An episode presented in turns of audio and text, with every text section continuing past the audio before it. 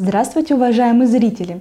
Я Юрьева Анна, юрист отдела патентования юридической компании Юрвиста. Сегодня мы поговорим с вами о складывающейся ситуации, связанной с регистрацией новых обозначений, вернее еще не забытых старых товарных знаков известных иностранных брендов, о том, почему нельзя зарегистрировать знак обслуживания схожий с логотипом западных компаний в нашем видео.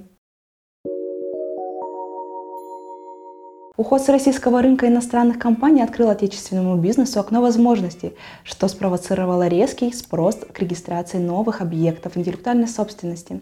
Но не все так однозначно, потому что большей частью эти новые обозначения схожи и тождественны с иностранными брендами. Так, например, подача заявки на регистрацию товарного знака «Идея», который графически схож с известным брендом IKEA, будет считаться схожей до степени смешения с известной торговой маркой. И для этого не нужно быть экспертом, чтобы увидеть явную схожесть двух обозначений. Соответственно, это не единственный такой пример. Так, поданная на регистрацию заявка обозначения «Дядя Ваня» схожа с известным знаком обслуживания сети быстрого питания «Макдональдс». Заявка поступила в Роспатент 12 марта.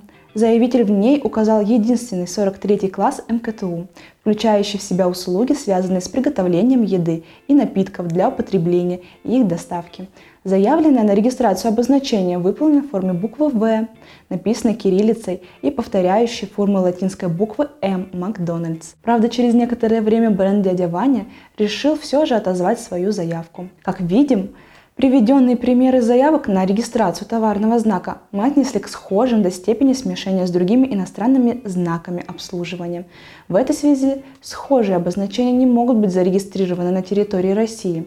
Соответственно, отказ в регистрации получат и тождественные товарные знаки, то есть те, которые совпадают с уже ранее зарегистрированным обозначением по всем элементам, например, цвету, форме, графике, звучанию, или, иначе говоря, полностью скопированные. Так товарный знак Coca-Cola или Чупа-Чупс естественно зарегистрировать не получится, даже если их продукция полностью уйдет с российского рынка. Законным основанием охраны международных товарных знаков являются договоры и конвенции, позволяющие регистрировать и защищать интеллектуальные права на территории других государств.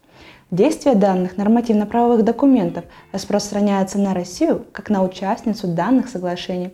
Соответственно, внутри страны зарегистрировать товарные знаки тождественные или схожие с иностранными не получится.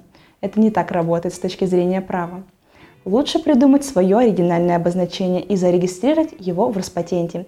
И в этом вам помогут специалисты отдела патентования юридической компании Юрвиста – Наши юристы помогут получить правовую охрану, быструю регистрацию, подберут классы МКТУ, составят заявку на регистрацию и будут вести дело производства с учтением ваших интересов. И как итог вы сможете полноценно использовать уникальный товарный знак для вашего бренда. Успеха вам и до новых встреч! Пока!